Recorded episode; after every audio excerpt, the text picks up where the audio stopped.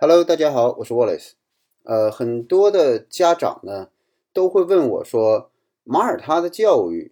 到底跟我们国内的教育有什么区别？这个区别其实挺多的。我觉得最值得说的一点啊，就是开课。我们现在很多家长哈，每个地区可能您开的这个课程，呃，多少有一些差异，并不是说这个。我我所知道，我所了解到的，呃，会有不同的教材，什么人教版的教材啊，北师大教材啊等等的。那我们呢，现在以马耳他国家教育部给这个一到十一年级啊，不同的这个学习阶段都开课的这个这个名称，我给大家呢介绍一下。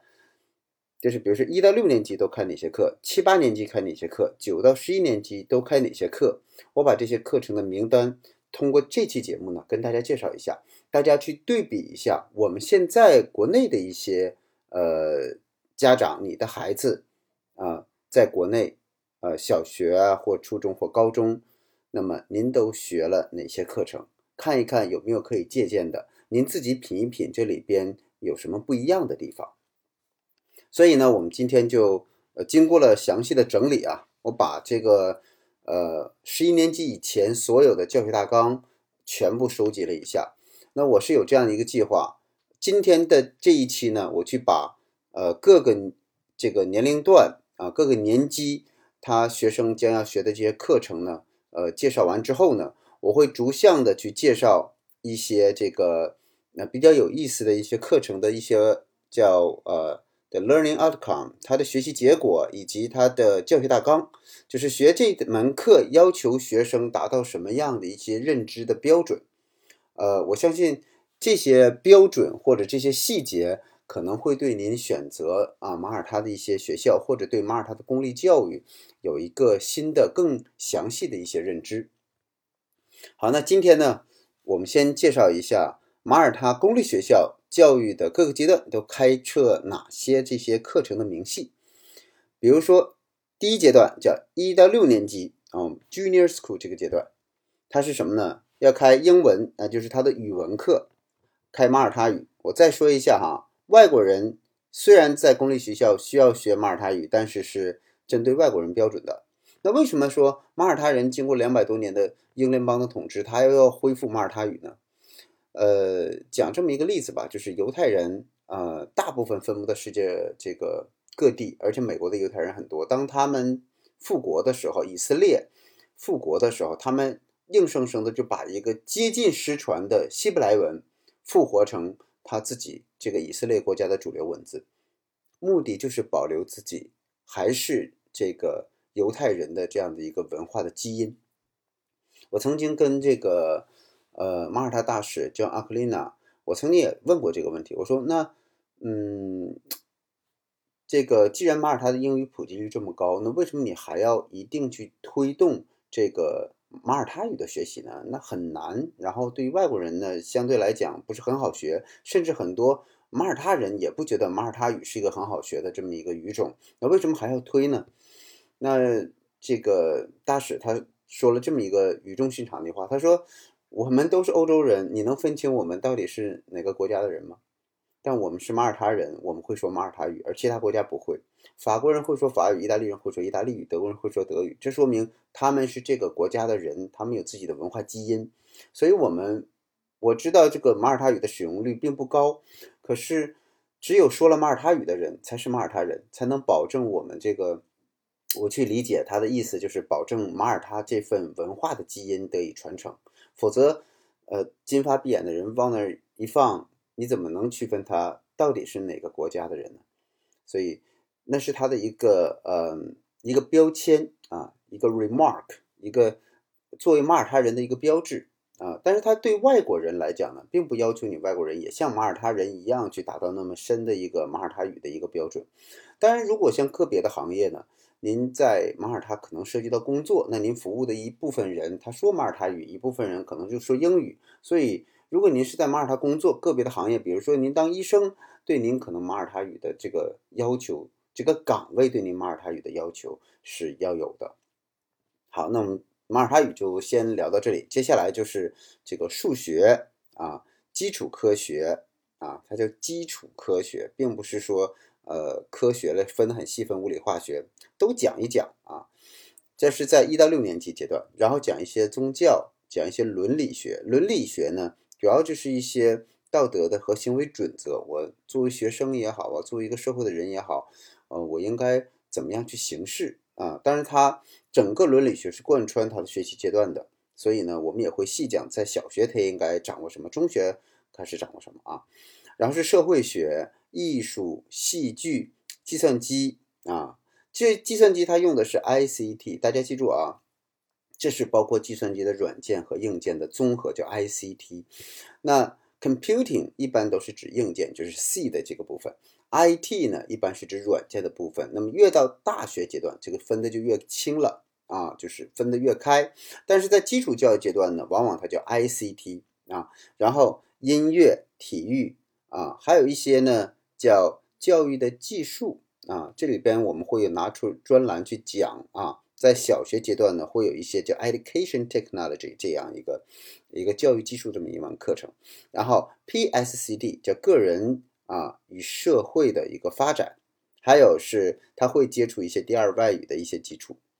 所以以上呢就是一到六年级的学生他要学的这些内容啊，大家对比一下自己的孩子现在在呃国内的小学。啊，或者您这个地区的小学，他都开了哪些课？哪些有，哪些没有？哪些呢？您觉得，哎，在学校接受这样的教育会呃更加的完善对他的这个教育履历？那哪些呢？您想要有，但是您需要可能到社会的补习班去培训。所以马耳他呢，它现在这些东西都是在啊它的公立体系中都要有的。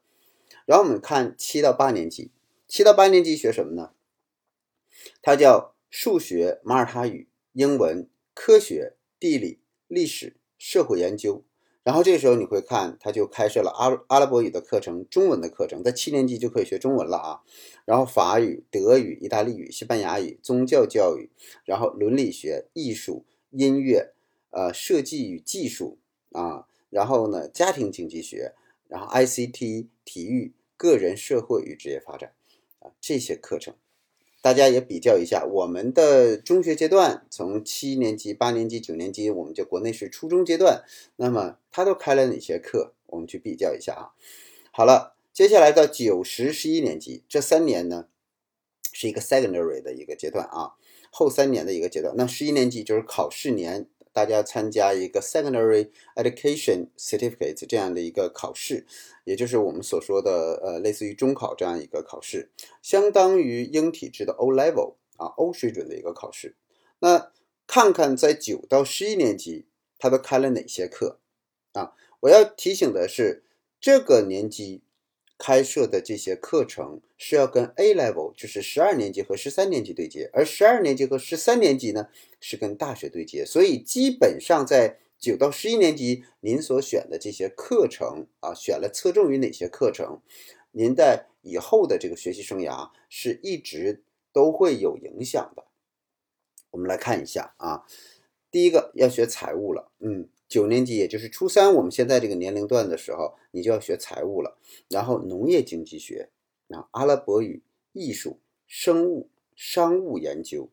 啊，那它叫 business research，啊，然后化学、中文、计算机，然后戏剧，啊，然后设计与技术，英文、英文文学。啊，这就像是我们的这个文言文一样啊，他要学莎士比亚的一些著作，然后工程技术、伦理学、欧洲研究，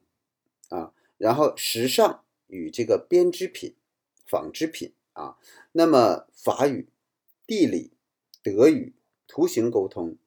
美容美发，这个美容美发呢？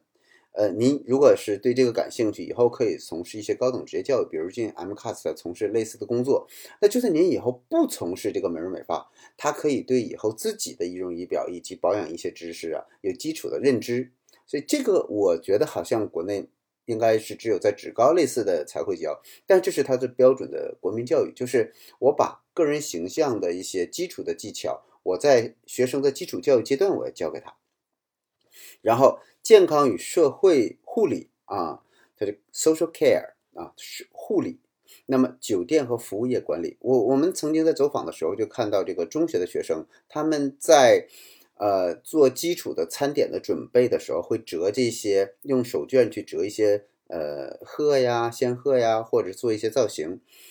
那我们说，我我可能以后不一定去从事这个领域，但是如果有一次我去招待我的朋友，或者是我招待我的男朋友、女朋友，我为他准备了一个精心的晚餐，我是有这个基础的。啊，它这里这是培养一个人的基础的一个呃能力的一个过程。然后历史啊，主要是讲这个欧洲史和这个马耳他的一些历史啊啊。然后这个 PSCD 就是个人社会与职业发展，它这里加了一个这个职业 career。那么宗教值得说的是，他要学一个专业，居然叫零售业，要很有意思啊，就是商场啊，我们卖东西的这种。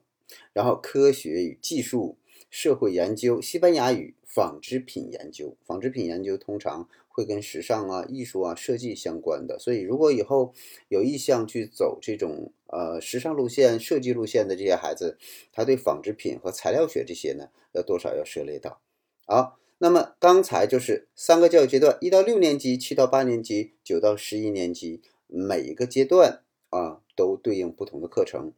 呃，家长呢可以在我们的音频，因为录录制下来呢，大家可以点停、暂停，然后呢可以去对这些内容呢做一了解。呃，更方便的是，我会把它呢粘贴到我的这个呃说明之中，大家可以去参考这些课程，大家比较一下，看看跟国内的课程有哪些区别，您呢就很容易的就能判断出，呃，我们现在的这个。马耳他的这个教育的模式和您在国内的教育模式，它的区别在课程上是不是就一目了然了呢？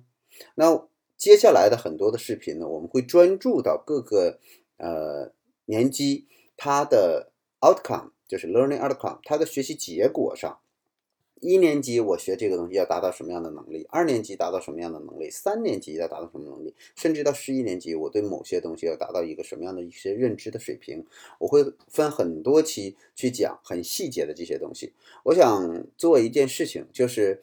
关于一个国家教育体系的一个解读呢，确实需要很大很大量的这种翻译工作，而且目前呢，在呃马耳他教育这个领域，只有我们在做这样的事情。去把它从呃原始的英文版的材料转化成中文版，然后呢解读出来。我们要读它的教学大纲，我们要看它的试卷，我们要看它的这个呃 learning outcome，它的这个学习结果的检视，甚至还有老师的一些参考资料给到大家。希望大家呢能够达到一点的效果，就是当您无论是移民也好，无论是想到马耳他留学也好，或者是说随着我们国内的这种教育的呃。基础教育的调整，包括我们知道它的呃这个中考的调整，或者是高考的一些调整，